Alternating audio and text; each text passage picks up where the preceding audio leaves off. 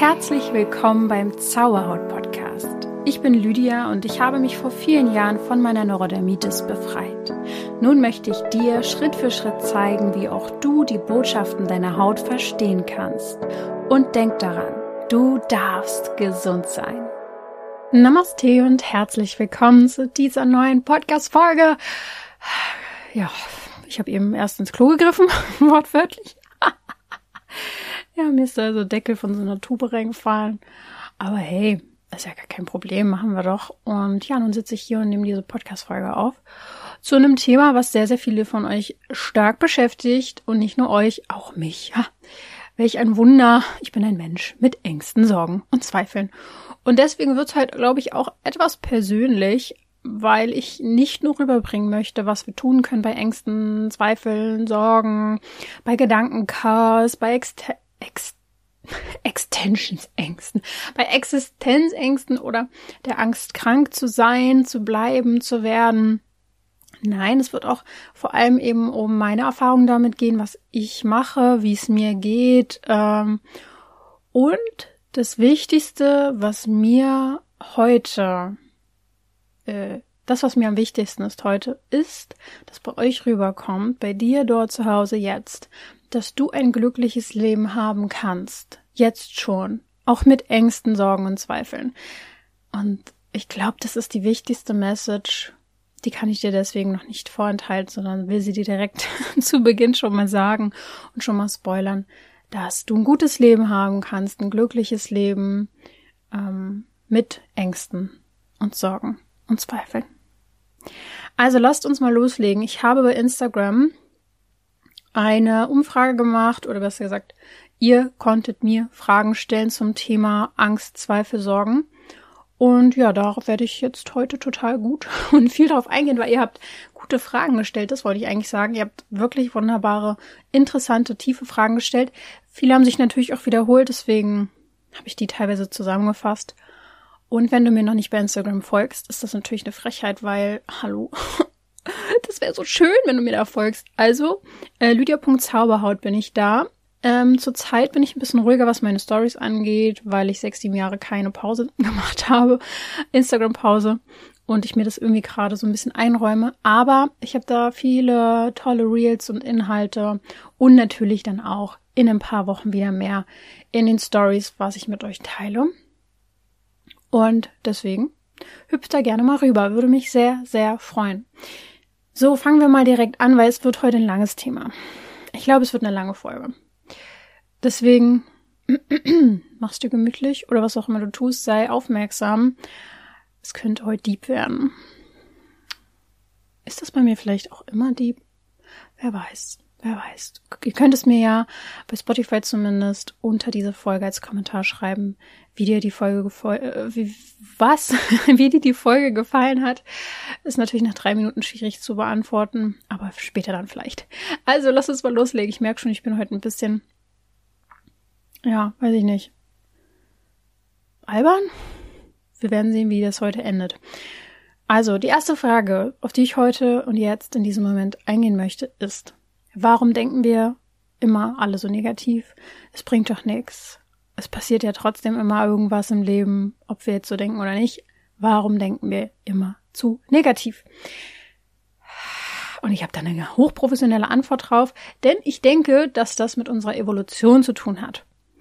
Mit der Entwicklung des Menschen. Denn wenn wir mal so zurückgucken, haben ja wahrscheinlich die Menschen überlebt, die besonders vorsichtig waren, und nicht unbedingt die Menschen, die sich in den Säbelzahntiger voller oder eben gar nicht mit Angst äh, hinein äh, gerannt sind. Was also, du weißt schon, was ich meine. Risikomenschen sind wahrscheinlich eher gestorben. Die, die sich nicht so viel den Kopf gemacht haben, die unvorsichtig waren, sind vielleicht schneller mal vom Berg gestürzt oder keine Ahnung, was man früher so gemacht hat. Und die Vorsichtigen haben eher überlebt. Das heißt, diese Eigenschaften wurden ja auch immer mehr weitervererbt.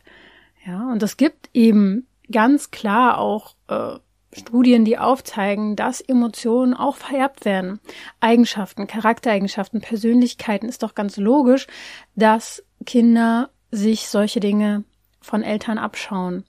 Und von daher überlebt eben dieses Angstding besonders stark. Dann kommt natürlich noch hinzu, dass viele Menschen immer mehr auch, finde ich, zurzeit sich ablenken und verdrängen, also Gefühle gar nicht anschauen. Das heißt, Ängste stauen sich an. Es gibt so viele Menschen mit Depressionen, Angststörungen, Panikattacken. Ich kann jetzt nicht sagen, ob es die früher genauso viel gab, aber ich finde, das ist schon eine ziemlich krasse Sache, was wenn man sich so umschaut, wie viele Menschen, wie viele Probleme Menschen einfach haben und wie viele emotionale Probleme mm, und wie viele Verdrängungsmechanismen es einfach heutzutage gibt, ist ja ganz klar. Darauf werde ich auch später nochmal ähm, kommen. Hinzu kommt auch noch die Möglichkeit, dass wir alle möglichen Nachrichten und alle möglichen Themen dieser Welt in unser Handy hineingespült bekommen und theoretisch jeden Tag hunderte, wenn nicht sogar tausende verschiedene Themen Bereiche konsumieren können, was definitiv früher natürlich nicht der Fall war. Das heißt, wir sind viel mehr belastet, vor allem von sorgenvollen Themen, die früher vor vielen Jahren vielleicht noch nicht mal immer an uns alle rangekommen sind, weil wir ja gar nicht die Möglichkeit hatten. Vielleicht gab es eine Zeitschrift, eine Zeitung, aber natürlich nicht dieses ständige Abgedate mit diesen, ja, vielen schlimmen auch Horrornachrichten, die es einfach nun mal auch wirklich zurzeit gibt. Und äh, das füttert unsere Ängste natürlich immer mehr. Ich habe auch schon mal eine Folge zur kollektiven Angst gemacht. Äh, kollektive Angst ist einfach etwas, was uns alle betrifft. Unsere Gesellschaft ist eine Angstgesellschaft geworden. Ja, werde ich heute nicht nochmal aufmachen, dieses Fass, aber warum denken wir alle negativ oder zu negativ, wird jetzt, glaube ich, langsam so ein bisschen klar. Mit Angst wird auch viel gearbeitet und manipuliert, sei es im Verkauf oder unter Menschen, narzisstische Menschen, die uns manipulieren. Wie dem auch sei, ja, das kann was Privates sein in deinem näheren Umfeld, aber eben auch in den Medien wird sehr, sehr viel damit gearbeitet. Weil ähm, ängstliche Menschen weniger logisch denken und Menschen, die Angst haben, einfach machen, was ihnen gesagt wird. es ist einfach, es ist einfach super. Selbst im Verkauf ist es eine Strategie, mit Angst zu arbeiten also, hm, warum denken wir alle negativ? Könnte vielleicht mit diesen Dingen zusammenhängen. Und es gibt sicher noch jede Menge weitere Themen, warum es so ist. Ich wurde gefragt, leidest du unter Verlustängsten? Was hast du für Ängste? Und ich möchte heute ganz offen und ehrlich sein, weil mir eben wichtig ist, dass rüberkommt, dass ich kein angstbefreiter Mensch bin oder ein Mensch bin, der sich keine Sorgen macht. Und deswegen geht's mir so gut. Nein, nee, ich habe Ängste, ich habe Zweifel und ich habe Sorgen. Alles davon. Und ich würde schon sagen, dass es früher viel, viel mehr der Fall war als heute. Komme ich aber vielleicht auch noch später zu, wie ich das geschafft habe. Aber da ist einiges. Und ich habe zum Beispiel eine tiefsitzende Angst, die mir immer wieder klar wird. Die sitzt sehr, sehr tief. Mal sehen, wie lange ich daran noch rumwerke, bis die irgendwann mal fliegt, weg, fliegt. Und das ist die Angst vor meinem Körper. Im Sinne von ähm, die Angst vor meinem Körper, dass er krank ist, krank wird. Ähm, vielleicht auch wieder wie früher, dass die Haut ausrastet. Also da gibt es schon diese Furcht davor. Es ist keine präsente Angst, die mich ständig begleitet. Mm. Sie hat auch positive Seiten, denn sie sorgt ja dafür, dass ich mich um mich kümmere, sehr, sehr gut würde ich mal meinen. Aber das ist da. Es ist wirklich da. Ich habe verschiedene Ängste immer noch. Ähm, zum Beispiel in Sachen Verlustangst weiß ich nicht genau, warum das so extrem ist. Habe ich aber mittlerweile auch schon ein bisschen verdauen können. Seit ich Ella habe, Ella ist ja unser Hund. Sie ist jetzt mittlerweile schon drei Jahre. Crazy. Auf jeden Fall, vor allem als sie jung war, habe ich ganz doll Angst gehabt, dass sie stirbt. Und das ist ja total abwegig auf der einen Seite, weil sie ja ganz jung und gesund war oder ist. Und auf der anderen Seite auch irgendwie logisch, weil man sich wahrscheinlich Sorgen macht, wenn man einfach so, ein, so eine Verantwortung für so ein kleines Wesen hat, was für Kinder dann natürlich noch mal krasser vielleicht ist oder auch ähnlich. Und das hat mich stark getriggert, sehr, sehr lange, so dass ich wirklich ganz schnell auch also äh, Tränen oder oder Tränen hat oder weinen konnte, Einfach nur, wenn ich dachte, daran dachte, dass sie stirbt. Sie wird ja sterben. Eins ist klar, das wird passieren und sehr wahrscheinlich früher als ich. Und von daher war das für mich immer ganz, ganz schlimm. Und ich denke, das wird mit meinem Verlust zu tun haben, den ich äh, im Mutterleib hatte, weil ich habe ja einen Zwilling gehabt. Das ist durch verschiedenste Wege ähm, rausgekommen, also auch auf ärztlichem Wege. Ähm, es gibt einfach sehr, sehr viele es ist sehr wahrscheinlich, dass ich einen Zwilling hatte. Sehr, sehr, sehr, sehr wahrscheinlich. Auch dazu gibt es eine Podcast-Folge, der verlorene Zwilling. Und das ist natürlich ein Verlust, der auch sehr ursprünglich bei mir fest verankert ist.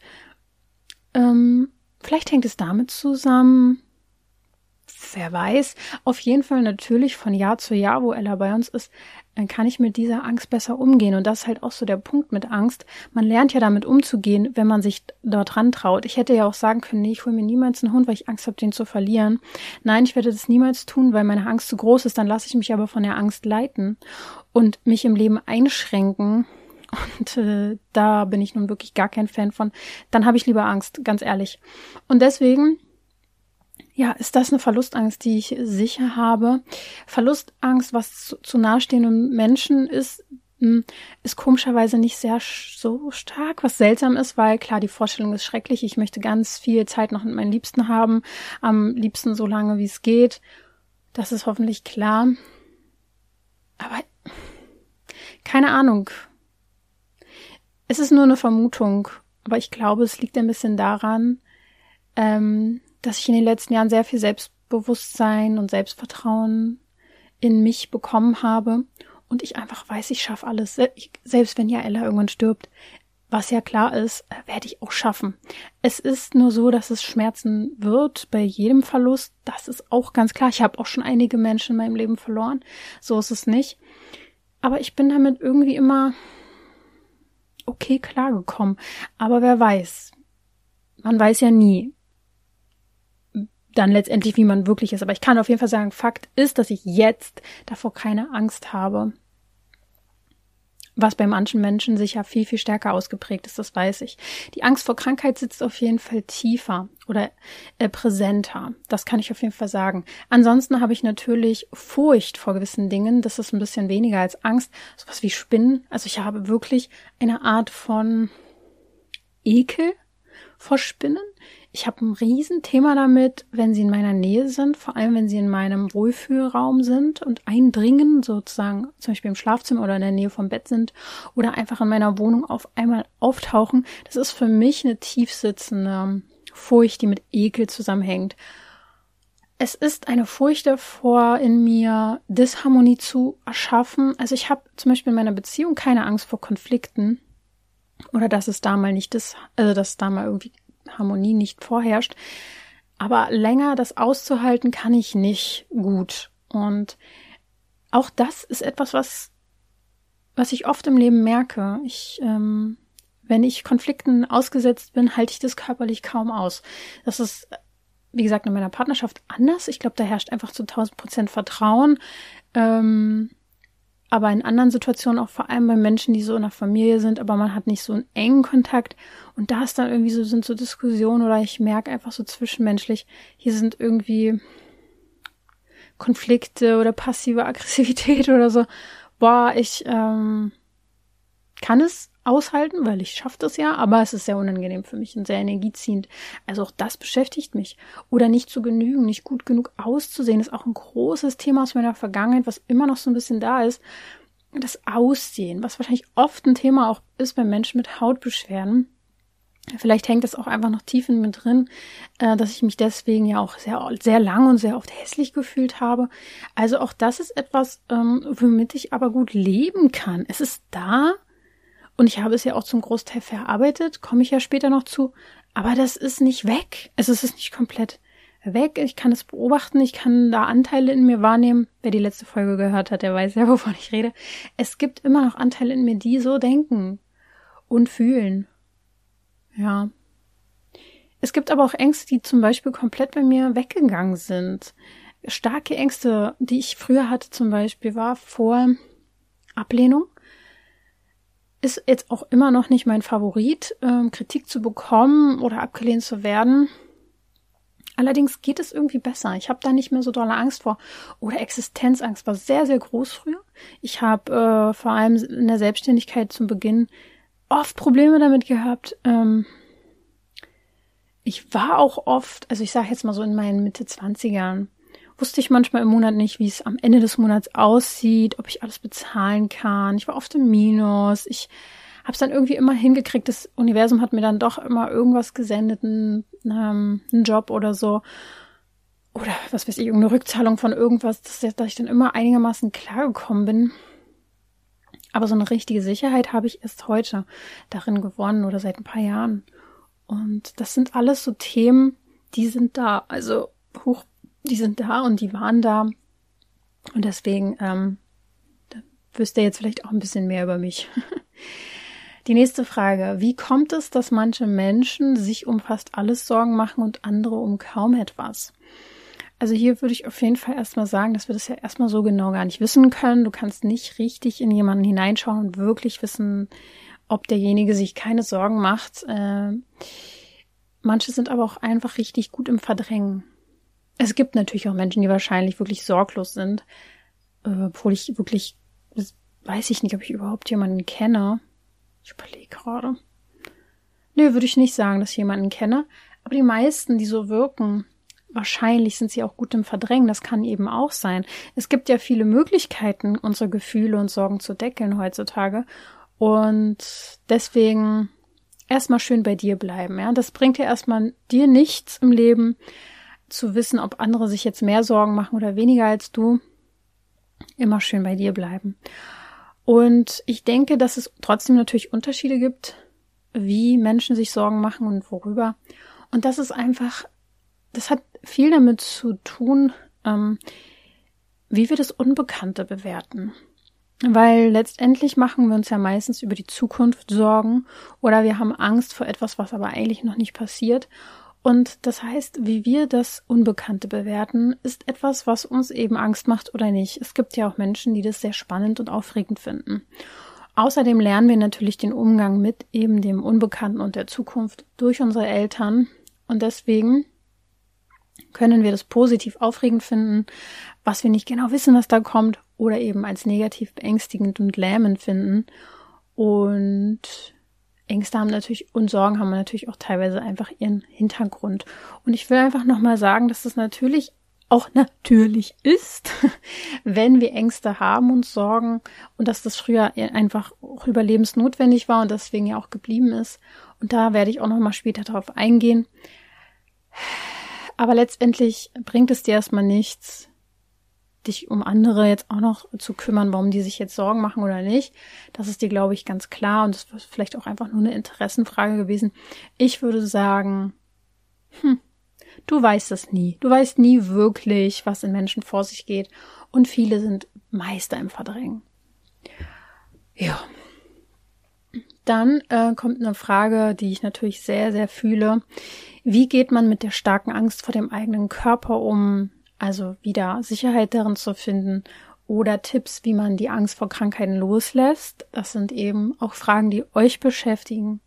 Und ich fühle es sehr, sehr doll, weil ich glaube, dass einfach jeder, der eine Krankheit hatte oder mal oder jetzt gerade hat, in seinem Vertrauen zu sich selbst sehr stark erstmal eingeschränkt ist. Weil wir uns natürlich davon auch sehr geschockt fühlen können, enttäuscht sein können, unser Misstrauen uns selbst gegenüber, dem Leben gegenüber, dem Körper gegenüber sehr stark sein kann. Und ich glaube, das Beste, was du machen kannst, um ähm, ja Angst vor Krankheiten zu lösen, ja, ähm, Vertrauen zu deinem Körper zu gewinnen, ist es, dass dein Körper und du Best Friends werdet. Es ist auch Teil der Transformationsreise, dem Körper wieder zu vertrauen. Das ist ja ein Programm, was ich online habe, wo ihr ähm, lernt, nicht nur oder wir das ja auch gemeinsam machen, ähm, unterbewusste Blockaden zu lösen, sondern eben auch ähm, Vertrauen zum Körper wieder zu gewinnen. Und das ist einfach so ein Punkt. Best Friends werden mit dem Körper. Mhm. Wie macht man das? Ich glaube, es ist ein Weg. Ich bin ja auch noch dran. Aber es hilft, dir Gutes zu tun, weil wenn du dich um deinen Körper kümmerst, so wie du es um eine Freundschaft vielleicht auch tust oder um deine Partnerschaft. Wir müssen eben dafür auch was tun. dann dankt dir das dein Körper natürlich auch. Also wenn du dich um deinen Darm kümmerst, eine Darmreinigung öfter mal machst, dich bewegst, dich gut ernährst, meditierst, die Rituale integrierst in den Alltag ähm, für Me-Time, in die Natur gehst, dann ähm, sieht es wie eine Beziehung zu deinem Körper, dann stärkt es die Beziehung zu deinem Körper. Und ich glaube, das ist so eine, eine Ansichtssache vielleicht, die, die da helfen kann, ne? das wirklich wie eine Beziehung zu sehen. Mir hilft das auf jeden Fall und ähm, mm, wenn wir die Beziehungen lange vernachlässigen, ja, dann schickt uns das Leben eben Botschaften. Also bring deinem Körper, bring dieser Beziehung wieder mehr, bring dich da mehr ein und bring deinen Körper in ein Umfeld, wo es sein volles Potenzial ausschöpfen kann. Also wenn du dich natürlich sagen wir mal, du wärst ein Fisch und du würdest dich zwingen, in einem Wald zu leben, dann wirst du ganz schnell Probleme kriegen. Und ich glaube, viele machen das wirklich so im übertragenen Sinne. Sie sind irgendwie eigentlich in einem Umfeld, was ihnen überhaupt nicht gut tut und so, sie können sich darin überhaupt nicht entfalten. Und der erste Kritikpunkt ist immer bei sich selbst, dass man sich zu schwach fühlt oder warum kann man denn jetzt nicht so sein, wie man ist oder Wieso bin ich denn so krank? Ja, vielleicht liegt es auch einfach an deinem Umfeld. Und es ist einfach ähm, nicht dein Ding, wo du gerade bist. Ja, aber das ist natürlich definitiv ein Weg. Und äh, ich denke, dass wir verinnerlichen dürfen, dass unser Körper uns ja nichts Schlechtes will. Ich glaube, das ist oft so ein Ding. Wenn wir dem nicht vertrauen, dann denken wir halt, ähm, der ist irgendwie böse und verinnerliche einfach diesen Gla einfach verinnerliche doch einfach mal diesen Glaubenssatz. Mach das doch einfach mal. Nein, also es hilft natürlich, sich den immer wieder zu sagen, zu verinnerlichen, vom Einschlafen oder in solchen Zweiflungsmomenten, dass du dich daran erinnerst, mein Körper ist mein bester Freund. Mein Körper ist für mich. Mein Leben ist für mich. Und wenn das alles nicht hilft und eine ganz, ganz tiefe Blockade da sozusagen ist, dann gibt es jede Menge Möglichkeiten, die ich genutzt habe und mich davon immer mehr befreit habe und das auch immer wieder mache, wenn mal dieser Zweifel zurückkommt. Und das ist eine Meditation, die ich dir sehr ans Herz legen kann von uns. Die heißt emotionale Blockade loslassen. Es gibt auch ähnliche Meditationen bei uns. Äh, mein Ansatz ist ja sowieso, dass meine Meditationen nicht Standard sind. sondern dass es eigentlich eher Meditationsreisen ins Unterbewusstsein sind mit Hypnoseanteilen, eigentlich Selbsthypnosen, die sehr, sehr tief in dir wirklich aufarbeiten und loslassen. Du kannst damit deinen Alltag und deine Gefühle und Gedanken, die du nicht kontrollieren kannst, extrem gut ähm, damit umgehen, sie lösen, sie befreien. Das heißt, schau da auf jeden Fall gerne mal auf meiner Webseite. Ähm, es ist einfach ein Weg und dabei können dir gewisse Meditationen helfen. Der Markt ist riesengroß und die Überforderung ist da. Ich kann natürlich nur meine empfehlen, weil ich die selber mache und kenne und ich einfach weiß, dass sie funktionieren. Deswegen schau dir meinen Meditationsraum gerne mal an. Auch dort gibt es eine Meditation, die ähm, EFT-Tapping-Methode einsetzt. Und die EFT-Tapping-Methode, auch dazu gibt es eine Podcast-Folge, ist ja eine ähm, Methode, wo du Akupressurpunkte im Körper klopfst, ähm, um angestaute Emotionen oder Gedanken zu lösen. Und auch das hilft mir in solchen Momenten. Also auch das äh, mit angeleiteter Meditation hilft mir extrem, befreit mich sofort eigentlich innerhalb von 10 bis 20 Minuten von diesen Gefühlen. Und wenn es das nicht ist, dann arbeite ich mit dem Wurzelchakra. Und das Wurzelchakra auch dazu habe ich eine Meditation und einen ganzen Chakrenkurs. Aber das Wurzelchakra ist eins, was auch für mich am wichtigsten ist, weil die Wurzeln, wenn die nicht sicher sind, kriegen wir schneller Angst. Unsere Wurzeln, unser Wurzelchakra ist eben nach unten sozusagen gerichtet, zur Erde hin, hat sehr viel mit Erdung zu tun. Und wenn es da schon mal Blockaden gibt oder nicht mal gut ausgebildete Wurzeln energetische, dann sind wir sehr, sehr schnell am Kippen. Wir sind sehr schnell am Angstkriegen von daher auch Wurzelchakra ein riesen, riesen Thema. Vielleicht hast du ja auch die Wurzelchakra-Meditation. Dann ist das eine Erinnerung auf jeden Fall, die mal wieder zu machen. Ansonsten hilft natürlich Körperarbeit. Also wenn du Vertrauen und die Beziehung zu deinem Körper hm, stärken willst, dann hilft Körperarbeit im Sinne von Massagen, Berührung, Baden, ähm, Sauna, Tanzen, Sport, auch das baut natürlich Vertrauen auf. Ähm, es gibt verschiedene Aspekte, aber fokussiere dich auf das, was du für deinen Körper tun kannst, um eure Beziehung aufzubauen. Auch den Genuss, den dein Körper dir gibt, über die Sinne. Das bringt so viel Dankbarkeit und dieser Fokus wird dich heilen. Nach und nach, Schritt für Schritt. Du wirst es schaffen. Ich weiß das. ja.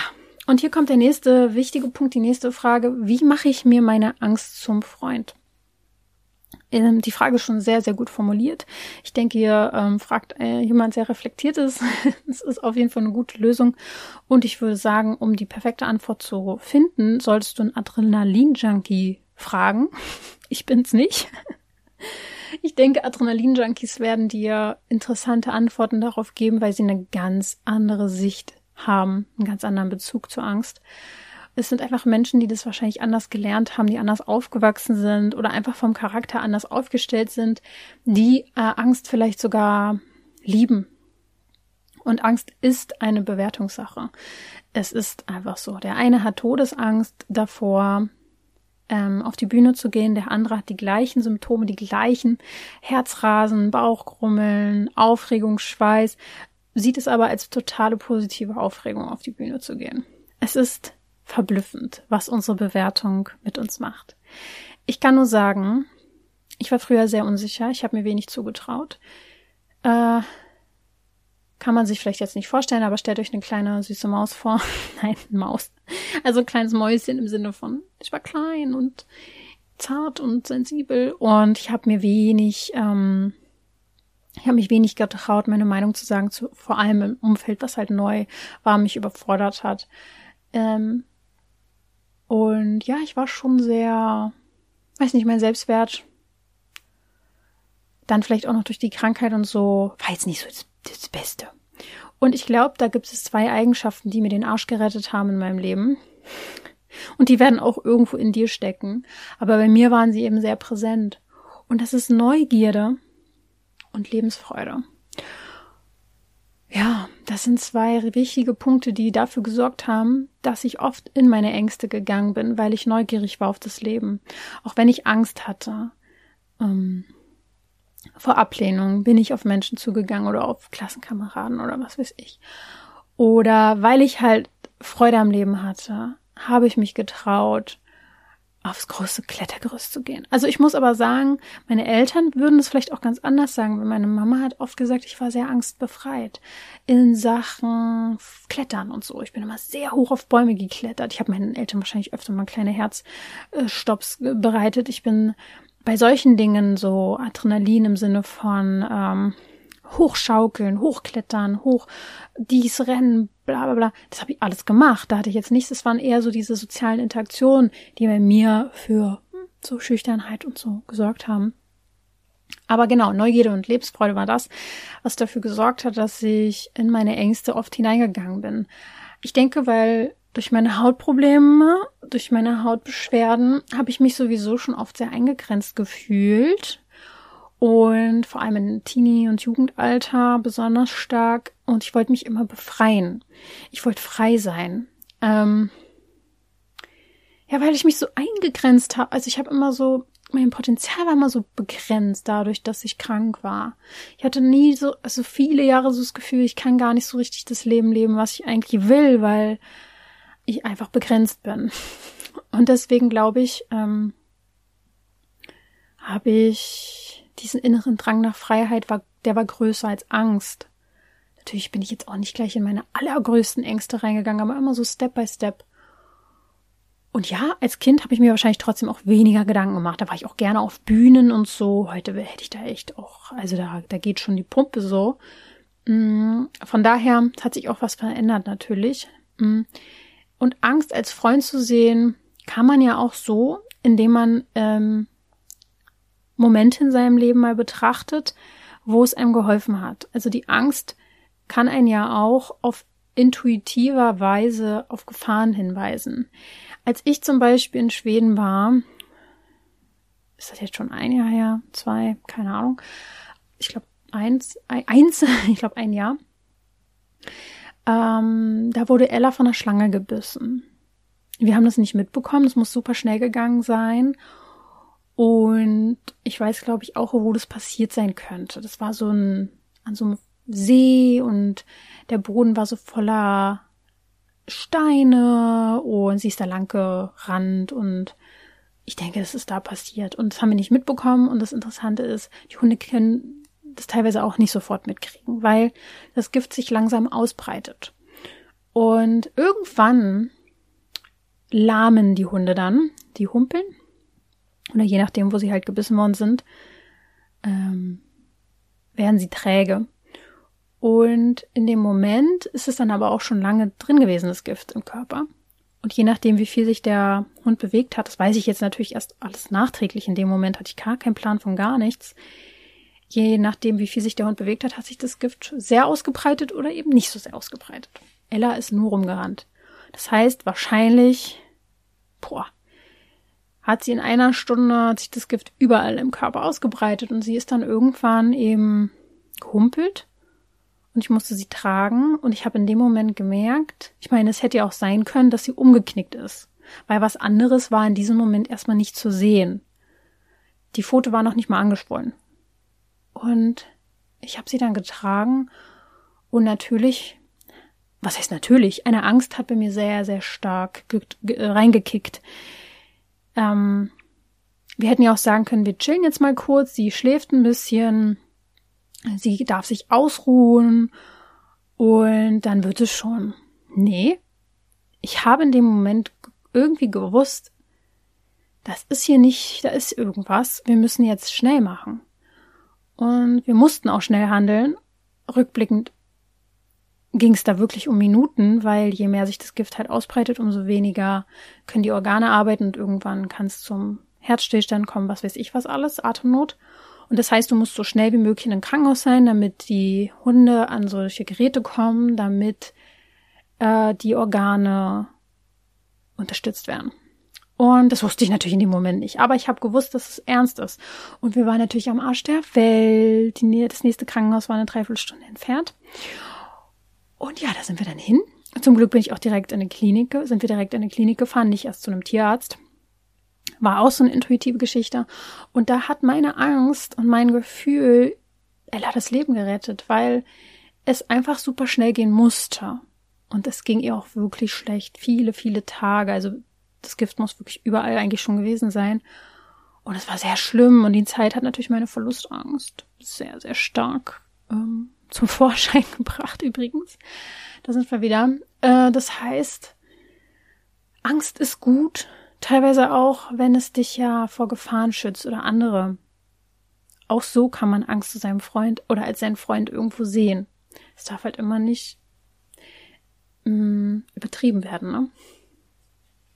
Wie erkenne ich ein gesundes Maß und wann steigere ich mich rein, wurde ich gefragt. Und ich denke, das ist eine gute Frage, denn hm, wie immer ist hier ein guter goldener Mittelweg zu finden. Ich denke, dass es, solange Ängste nur Gedanken sind, relativ normal ist. Sobald sie aber körperlich werden, zu körperlichen Symptomen führen, Juckreiz, Nervosität, Zwänge, Atemnot, was weiß ich was, dann ist es auf jeden Fall gesteigert, eine gesteigerte Angst. Und wenn dich Angst vorm Leben abhält, wenn dich Angst einsperrt, dass du lieber nichts machst, anstatt zu leben, dann ist es definitiv zu viel. Die nächste Frage ist, wie überwinde ich Angst in Bezug auf Geldknappheit und wie komme ich aus dem Mangelgefühl heraus? Ich habe ja vorhin schon erwähnt, dass ich selbst Angst hatte, viele Ängste äh, in Sachen Geld, die auch sicher mit meiner Geschichte und meiner Familie auf eine Art zu tun haben könnten also je nachdem, wie auch mit Geld in der Familie umgegangen wurde oder darüber geredet wurde, das macht natürlich was mit uns. Wir werden ja immer geprägt davon. Und ja, meine Geschichte, was habe ich gemacht in Bezug auf Angst, äh, auf, auf Geld? Mich mit Geld beschäftigt.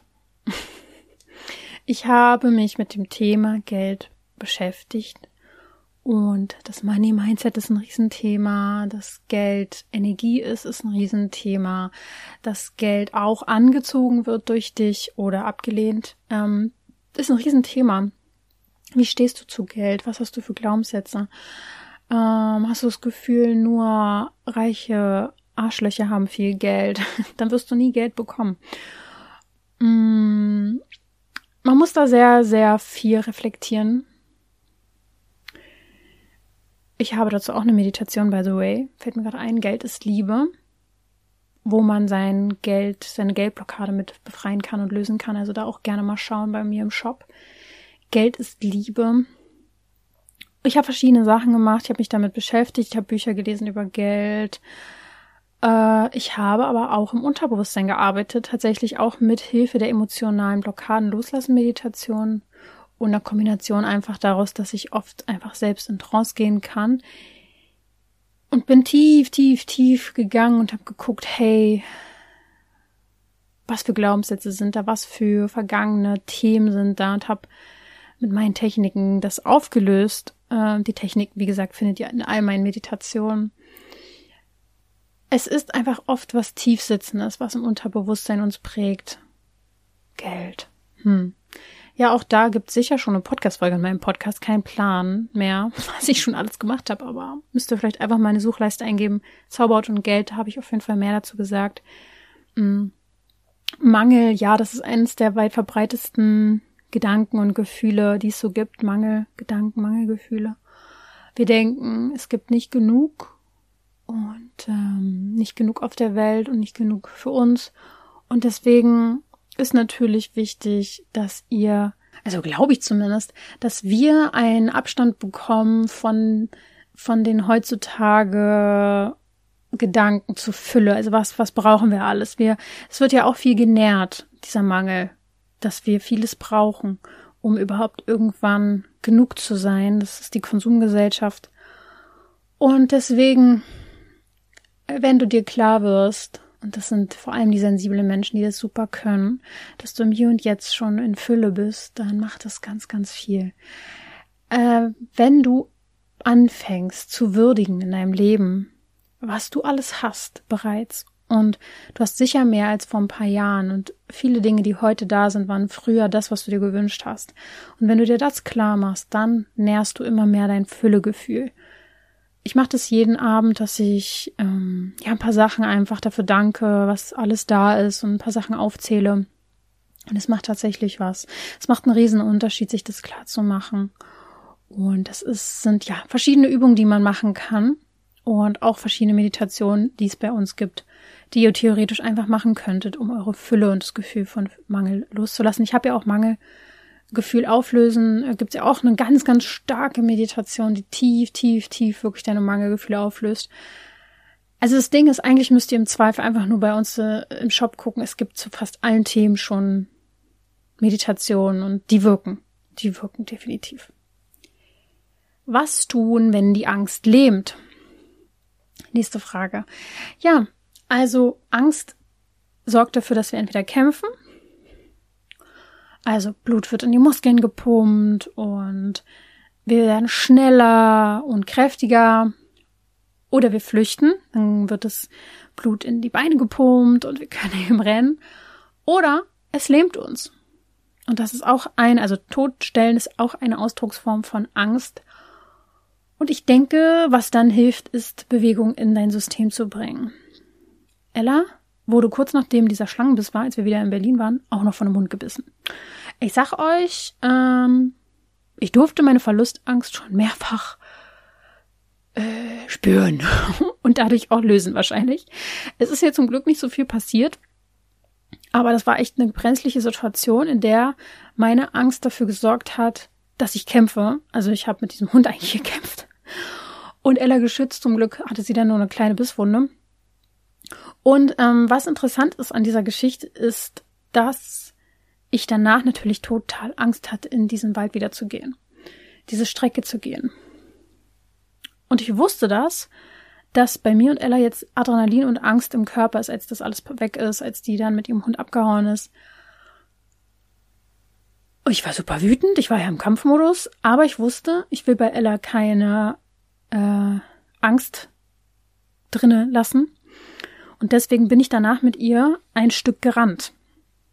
Das klingt jetzt komisch, aber diese angestaute Adrenalinenergie, diese Angst, Todesangst, die muss manchmal durch Bewegung rauskommen. Und es kann teilweise sein, dass Trauma bei uns hängen bleibt, weil wir uns in gewissen Situationen nicht bewegen konnten. Zum Beispiel bei einem Autounfall, wenn wir in dem Moment nicht aus dem Auto konnten, gefangen waren, dann ist das oft so, dass das Trauma ähm, gelöst werden kann, wenn wir nochmal mit dem Auto fahren, das ist ja meistens dann eine Riesenangst, und wir ähm, irgendwo dann mal anhalten und aus dem Auto steigen und rennen. Das klingt so komisch, aber um diese Situation nochmal nachzumachen und diese Energie freizusetzen, die in dem Moment angestaut war. Das heißt, es ist ein kleiner Tipp von mir. Ich weiß nicht, inwiefern du das in deine Situation integrieren kannst, aber bring irgendwie Bewegung in dein System, wenn dich die Angst lähmt. Vielleicht nicht in dem Moment, wo es passiert, vielleicht kannst du die Situation nachstellen. Ansonsten, Soforthilfen bei Angst sind natürlich Meditation, Atemübungen, auch die findet ihr bei uns, EFT-Tapping-Methode und ganz dringend die Meditation Panikattacke auflösen, wenn ihr mit Panikattacken zu tun habt. Es ist alles bei uns zu finden. Es ist ein Bazar, ein Buffet. Ihr könnt euch bedienen. Eine interessante Frage, die ich ansonsten noch bekommen habe, wie kann man seine eigenen Kinder Ängste und Sorgen nehmen? Und da sind mir zwei Sachen eingefallen. Natürlich ist es eine Art des Vorlebens auch, denke ich. Also, wenn ich zurückdenke, habe ich von meinen Eltern halt alles abgeguckt. Und auf der anderen Seite kann man mit Kindern wunderbar Emotionen lösen. Wunderbar, weil sie da noch viel näher dran sind. Was könnt ihr genau machen? Es gibt Übungen, die ihr machen könnt, wenn es um Ängste geht. Kannst du dein Kind fragen, wo ist denn die Angst in deinem Körper? Wo sitzt sie denn? Wo fühlst du sie? Und was macht sie mit dir? Stell dir mal vor, die hätte nur Form. Wie würde sie aussehen? Wie ein Gegenstand? Fällt dir ein Gegenstand dazu ein? Und dazu schaffst du schon mal eine Art Abstand zur Angst. Und du beschreibst, also das Kind beschreibt es dann möglichst. Hey, welche Farbe hat die und so. Und dann stellen wir uns das mal vor. Und vielleicht hast du auch einen Gegenstand, der dann wirklich dafür steht, den du nehmen kannst. Und dann kann, könnt ihr sagen, hey, was machen wir jetzt mit der Angst? Brauchst du die noch? Wo, wofür ist die da? Wofür ist die gut? Wofür hilft die dir? Könnt ihr zusammen rausfinden. Dann brauchst du die noch. Oder können wir vielleicht was anderes dafür tun, dass du, dass vielleicht, wenn die Angst dich schützt, was können wir denn sonst noch machen? Aber erstmal loslassen. Was können wir tun, um es loszulassen? Und dann könnt ihr zusammen die Angst vergraben oder ins Wasser legen oder was auch immer eure Fantasie euch sagt. Dann könnt ihr euch überlegen, was ihr machen könnt, oh, dass sie sich sicher fühlt oder er. Äh, das heißt, ihr könnt eigentlich, je nachdem wie alt das Kind ist, aber schon wunderbar solche Übungen integrieren. Das äh, ist eine super Achtsamkeitsübung für das Kind. Es ist eine total wichtige Arbeit, ähm, die auch oft in Meditation und Hypnosen eingesetzt wird, um sich von Emotionen zu befreien. Und von daher probiert es aus. Es gibt auch tolle Meditationen, denke ich, für Kinder. Es gibt tolle Bücher, wo es auch darum geht, hey, Emotionen, Achtsamkeit, ähm, wie kann man damit arbeiten? So früh wie möglich einfach Kindern das schon beibringen. Boah, diese Folge geht so lang, ey. Ich habe noch so viele Fragen. Einmal gucken, ob ich die in zwei Teile teilen muss. Ich, ich weiß es nicht. Ich weiß es nicht. Mal schauen. Also, ich gehe erst mal noch mal weiter. Ich muss mal einen Schluck trinken. Die nächste Frage fand ich nämlich sehr, sehr spannend. Was kann ich tun gegen Ängste vor Dunkelheit, Hexen, Dämonen? Das ist seit der Kindheit da. Wow. Spannend, spannend. Kann ich mich auch sogar damit bisschen identifizieren. Wer weiß, was du vielleicht schon für Horrorfilme oder Serien oder was weiß ich gesehen, gehört hast, was das alles noch ein bisschen genährt hat ähm, was du eventuell mit der Dunkelheit verbindest, was du vielleicht da schon erlebt hast. Deswegen kann es natürlich etwas sein, was du da auch lösen darfst, vielleicht auch mit Hilfe von jemandem, der dich dort durchbegleitet. Aber im Grunde genommen kann es auch eine kollektive Angst sein, die dahinter steckt, weil ähm, vor, gerade vor Hexen ja sehr, sehr viel Angst auch gemacht worden ist in den letzten Jahrhunderten, sage ich jetzt mal. Und es nachwirkt. Wer weiß, was du für Vorfahren hast, die gewisse Situationen erlebt haben oder was da in deiner Familie vielleicht für, für Geschichten erzählt werden. Und da ist, würde ich sagen, wichtig herauszufinden, warum gibt es diese Angst überhaupt? Also, wo kommt die denn her? Was ist da los? Und ich kann nur sagen, dass es hilft, definitiv keine gruseligen Sachen dir anzuschauen oder anzuhören. Das nährt nämlich immer diese Angst. Und dass du dich vor allem mit lichtvollen Dingen beschäftigst. Also eher mit den Naturwesen. Also wenn wir jetzt mal auf diesen, auf dieser Ebene bleiben von Hexen, Dämonen, das sind ja alles so Wesenheiten. Dass du dich mal mit Naturwesen beschäftigst, mit Engeln oder mit was auch immer sich für dich gut anfühlt, weil ja das, was, was wir fokussieren, ähm, es wird halt genährt. Ja, das ist ähm, meine Antwort auf diese krass spannende Frage. Und die letzte Frage zur Angst. Was hilft bei Panikattacken und Angst vor dem Sterben?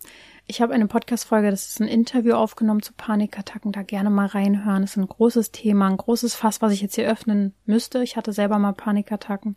Mir hat geholfen, die Ursache zu lösen. Ähm, die tauchen ja auch nicht einfach so auf. Es gibt irgendeine Urangst in dir und auch dafür gibt es aber natürlich Meditation, die man machen kann, um in diesen Momenten die Panikattacke aufzulösen. Da habe ich ja auch eine. Und ähm, ich kann einfach nur sagen, dass es meistens eine angestaute Angst ist, die sich ein Ventil sucht, gesucht hat und ähm, aufgelöst werden will. Es sitzt alles in dir, die Ursachen, die Lösungen. Ja, hör vielleicht gerne mal in den Podcast hinein. Und Angst vor dem Sterben ist natürlich nochmal ein großes Thema. Ich weiß, dass das sehr, sehr viele haben und ich glaube, da dürfte die Sicht auf den Tod verändern. Beschäftigt euch mal mit Menschen, die Nahtoderlebnisse hatten. Auch dazu habe ich eine Folge. Der Tod ist nicht das Ende, heißt die, glaube ich. Äh, ja, und ich glaube, in der Folge wird wirklich klar, warum ich weniger Angst davor habe. Und ich hatte früher auch richtig, richtig tolle Angst vor dem Tod. Vor allem als Kind habe ich richtig Panik geschoben was nach dem Tod passiert. Und deswegen kann ich dir an der Stelle nur sagen, weil sonst würde die Folge hier echt explodieren. Hör dir diese Folge an zum Tod. Ähm, da habe ich meine gesamte Sichtweise darauf und mal, wie ich sie verändert habe und wie es mir geholfen hat, alles erzählt. So, und jetzt machen wir noch ein paar Fragen zum Gedanken und Zweifeln ist äh, auch noch ein bisschen was.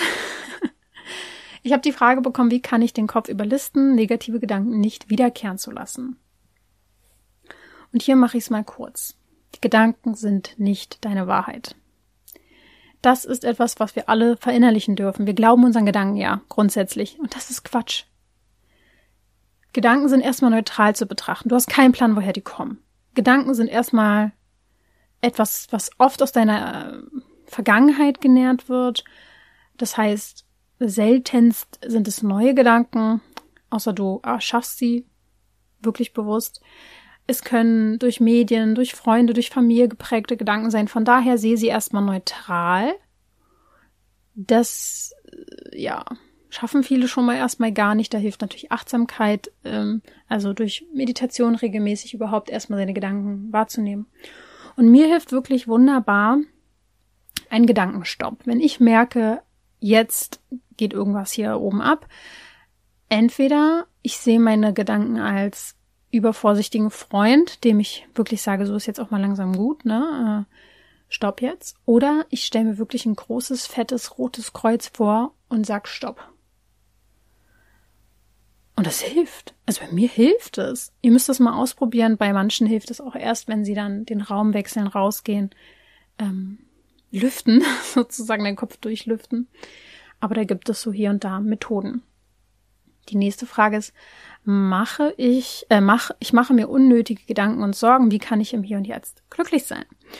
Und ich denke, das ist die größte Frage, die sich wahrscheinlich, also ganze Religionen stellen. Ähm, Philosophen und weise Menschen versuchen, das zu erklären. Und ich versuche das einfach hier kurz und knapp mal rüberzubringen.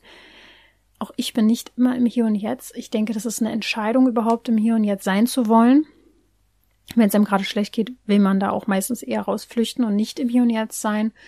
Aber letztendlich, wenn du im Hier und Jetzt sein möchtest, weil du keine Sorgen dir machen möchtest, die Sorgen beziehen sich ja oft auf die Zukunft, hilft es auch wirklich im Hier und Jetzt zu sein. Und hier ist ja meistens alles gut. Im Hier und Jetzt sind meistens nicht die Sorgen, die wir in Gedanken haben. Äh, wenn doch, müssen wir eh handeln. Aber das Hier und Jetzt ist eigentlich das Leichteste überhaupt wahrzunehmen, weil du musst wahrnehmen. Wahrnehmen mit all deinen Sinnen. Was spürst du, was siehst du, was hörst du, was fühlst du, was riechst du, was schmeckst du. Atmen bringt dich in den Moment. Den Tag etwas Schönes machen. Und das heißt, vielleicht lähmen dich deine Gedanken und Sorgen und du solltest wieder mehr ins Umsetzen von Hobbys kommen, schöne Dinge zu erleben, und das Hier und Jetzt genießen, indem du eben auch was Schönes machst. Ich glaube, das ist nochmal so eine Folge für sich, das Hier und Jetzt. Und ähm, ja, eigentlich ist es nicht so schwer, im Hier und Jetzt zu sein. Die Frage ist, warum wollen wir nicht im Hier und Jetzt sein? Was reicht denn nicht aus im Hier und Jetzt? Meistens reicht das Hier und Jetzt uns nicht aus und wir flüchten uns in Gedanken. Ist ein großes Thema. Die nächste Frage. Eins, zwei, drei, vier, fünf. Habe ich noch? Hast du Tipps, um aus dem Modus des Verdrängens von Sorgen und Zweifeln zu kommen? Und ich habe ja schon gesagt, Verdrängen ist ja heute das einfachste überhaupt, also durch Social Media, Fernsehen, Serien, Essen, Alkohol, hoffentlich keine Drogen, aber auch das, viele hier in Berlin natürlich ein Riesenthema. Verdrängen ist das Einfachste, was du machen kannst. Das kann jeder. Ich würde sagen, das ist der simpelste Weg, mit seinen Sorgen und Zweifeln umzugehen und wahrscheinlich auch erstmal natürlich. Aber, also ist auch mal okay, wenn wir mal einen Film gucken, wenn es uns nicht gut geht oder so. Das davon ist jetzt erstmal nicht, ist jetzt erstmal nicht schlimm. Aber wenn es zur Sucht wird, zur Gewohnheit wird und wir nicht mehr uns mit unseren eigenen Gefühlen auseinandersetzen, dann wird es natürlich problematisch. Und wir entfernen uns von unseren Gefühlen und viele verstehen nicht, warum sie nicht so viel fühlen. Naja, warum denn wohl? Wahrscheinlich, weil ihr alle Verdränger seid. Und deswegen ist einfach auch hier mein ultimativer Tipp, der in meinem Leben hilft, Meditation. Ich habe gezielte Meditation, ich habe gezielte Kurse, müsst ihr wissen, ob ihr die wollt, aber Meditation, je früher ihr damit anfangt, am besten Meditation mit Hypnoseanteilen, wie bei mir, ähm, also Anteilen, die wirklich tief ins Unterbewusstsein gehen, die helfen, Verdrängtes loszulassen. Und das macht euch freier. Es macht euch einfach freier im gesamten Leben. Und wenn ich zurückgucke, wie viel Ballast ich mein Leben lang mit mir rumgetragen habe und wie ich Jahr für Jahr immer weniger mit mir rumgeschleppt habe, das liegt alles an den unterbewussten Programmen, die ich umsortiert habe. Das ist so, als wenn ihr eure Wohnung jahrelang nicht putzt und sich ganz viel Staubdreck und Kram ansammelt und ihr irgendwann wie ein Messi lebt. So leben die meisten mit ihrem, mit ihrem Gefühlsleben, mit ihren Erfahrungen. Und deswegen fangt so früh an, wie es geht. Das ist das Beste, was du machen kannst, um nicht mehr zu verdrängen. Und ähm, es wird auf Dauer dann alles leichter. Deswegen auch eine kurze und knappe Antwort auf die Frage, wie finde ich die Antworten auf die Frage, was mir die Angst sagen will. Du findest diese Antworten in deinem Unterbewusstsein. Dir wird es niemand sagen können. Dein Unterbewusstsein weiß alles. Hier ist alles abgespeichert. Und wenn du dazu mehr wissen willst, habe ich dazu Folgen, Blogartikel. Ihr müsst euch nur damit beschäftigen und ich weiß, das ist die Extrameile, die wir gehen müssen. Ich kann euch hier nur die Lösung sagen und ich glaube, hier hören die meisten immer einfach nur zu. Die wenigsten kommen ins Handeln. Die, dies machen, brillant, aber jeder zu seiner Zeit natürlich und ich weiß, dass auch manchmal einfach die Zeit nicht ist, aber fangt so früh an, wie es, wie es irgendwie möglich ist. noch eine Frage, warum mache ich mir ständig Sorgen um andere? Und da habe ich mich gefragt, woher kommt das große Verantwortungsgefühl? Kann es daran liegen, dass du vielleicht schon sehr, sehr früh dich um andere kümmern musstest, vielleicht um jüngere Geschwister oder sogar um deine Eltern? Ähm, Vielleicht fällt es dir auch leichter, auf andere zu schauen, als auf dich selbst. Auf jeden Fall so oder so hast du irgendwie gelernt, deine Antennen, deine feinen, sensiblen Fühler sehr nach außen zu strecken. Das heißt, auch dir wäre zu empfehlen, so früh wie es geht, wieder bei dir anzukommen und dich auf dich zu fokussieren. Und wodurch geht das? Ihr könnt es jetzt wahrscheinlich schon langsam gar nicht mehr hören. Meditation, Achtsamkeit, Spaziergänge, all diese Themen, die ich eigentlich immer wieder erzähle. Vorletzte Frage. Wie gehe ich mit Zweifeln in Beziehungen und Freundschaften um? Kommunikation. Klar, auch Unterbewusstsein, was, woher kommt es und so weiter und so fort, Ursachenlösung, aber Kommunikation, gewaltfreie Kommunikation ist, glaube ich, ein wichtiger Punkt in jeglichen Beziehungen, auch bei Freunden. Und dazu gibt's auch eine ganze Podcast-Folge. Die gewaltfreie Kommunikation ist eine Methode zu kommunizieren, wo ihr ähm, ohne Vorwürfe Dinge klären könnt. Und ich glaube, das ist auch in Freundschaften extrem wichtig letzte Frage, die ich sehr spannend fand und nicht rausnehmen wollte. Überforderung mit Spiritualität in Bezug auf Heilung und daraus resultierende Ängste, etwas falsch zu machen.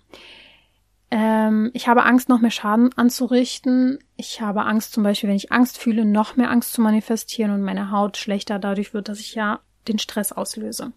Und das ist ein perfektes Beispiel für Overthinking, Angst vor der Angst und ich kenne das auch und vielleicht hilft dir etwas, was ich dir jetzt sage. Ich hoffe es natürlich. Negative Gefühle und Gedanken, auch wenn ihr mir das jetzt nicht glaubt, haben viel, viel, viel weniger Kraft als positive.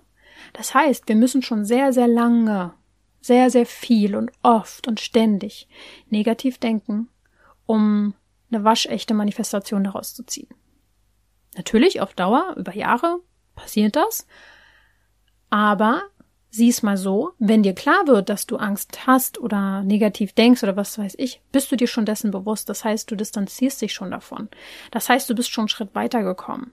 Und wenn du jetzt anfängst zu sagen, huch, jetzt habe ich den ganzen Tag schon wieder äh, mir Angst gemacht, dann eine Übung, eine Meditation, die dich hochbringt, die Heilung bringt, die dir deine Frequenz wieder erhöht, dich wieder in Dankbarkeit oder Liebe bringt, die löst es auf, ganz schnell, Positive Gefühle, Heilung, Dankbarkeit, Liebe, diese hochschwingenden Gefühle sind tausendmal, Millionenmal stärker.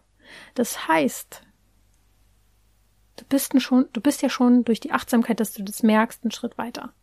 Und jetzt darfst du diese Achtsamkeit nutzen, um dann ganz gezielt auch diese Übungen, EFT-Meditation, positives Zureden, positive Gedanken, Gedanken stoppen, all diese Dinge dann auch umzusetzen.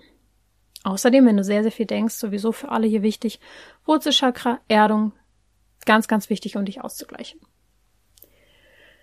So, ich werde die Folge wahrscheinlich nicht teilen. Sie ist lang, aber ist halt so. Ich habe jetzt sehr, sehr viel geredet. Meine Stimme, ich merke es. Glaubt mir, ich hatte und habe Zweifel, Sorgen und Ängste. Und mein Leben ist vielleicht sogar genau deswegen besonders intensiv und lebenswert. Versucht nicht angstfrei zu sein, um den nächsten Schritt zu machen. Versuch nicht erst komplett perfekt zu sein, um den nächsten Schritt zu wagen. Das ist Quatsch. Du wirst den nächsten Schritt wahrscheinlich erst brauchen, um deine Angst, Sorgen und Zweifel zu lösen. Das heißt, befreit euch von diesen Gedanken, dass Menschen, die mit irgendwas Erfolg haben, was auch immer das bedeuten mag, angstfrei sind oder keine Sorgen oder Zweifel hätten. Sie geben dem Ganzen nicht so viel Gewicht. Sie gehen immer wieder aus ihren Komfortzonen. Sie gehen durch ihre Ängste. Sie nehmen die Herausforderungen und sie lassen sich nicht von ihrer Angst einsperren. Deswegen finde deinen Weg. Ich habe dir heute einige aufgezeigt und ich hoffe, dass es dir geholfen hat. Es ist eine Mischung aus Annahme, sich dessen Bewusstsein, Fühlen, durch tiefe Unterbewusstseinsmeditation neue Gefühle integrieren, sicher auch darüber reden und einfach das Leben leben mit all seinen Facetten, die da sind. Ich hoffe, dass dir diese Folge gefallen hat. Schreib's mir jetzt gerne, auch hier bei Spotify zum Beispiel unter die Folge oder schreib's mir auch sehr, sehr gerne bei Instagram, dann kann ich das vielleicht anonym teilen und andere Menschen noch motivieren, da reinzuhören. Ich danke dir auf jeden Fall sehr. Denke mal daran, du darfst gesund sein.